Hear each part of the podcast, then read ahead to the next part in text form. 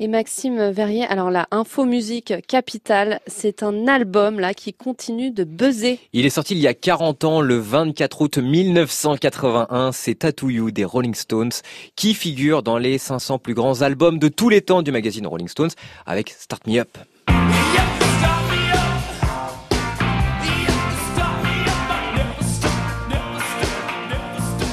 Ah ça c'est bien ça.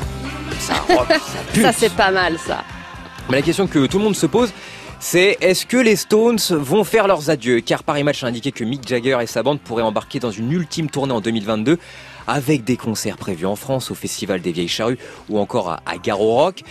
Et peut-être même un grand show à la Tour Eiffel. Reste à savoir si cela ça fera vu que le batteur Charlie Watts a récemment été opéré et ne pourra pas monter sur scène avec ses acolytes lors des prochains concerts du groupe aux États-Unis cet automne une première hein, depuis son arrivée en 1963.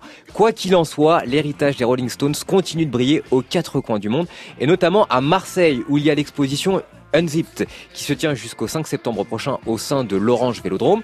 Et ce n'est pas tout, puisque pour le plus grand bonheur de leurs fidèles, Mick Jagger, Keith Richards, Ronnie Wood, Charlie Watts préparent un nouvel album avec euh, cinq ou six autres chansons qui auraient un esprit soul qui les traverse, car en raison de la pandémie, ils n'avaient rien d'autre à faire que d'écrire des chansons. c'est plutôt pas mal. Et c'est le chanteur du groupe Mick Jagger qui a déclaré "Je ne veux pas que ce soit juste un bon album, je veux que ce soit grandiose. Je suis très dur avec moi-même, donc si j'écris quelque chose avec Keith Richards, ça doit être génial. Ça ne peut pas être juste bon. Et ça y est, la semaine dernière, le premier extrait de cet album est sorti pour le plus grand plaisir des fans.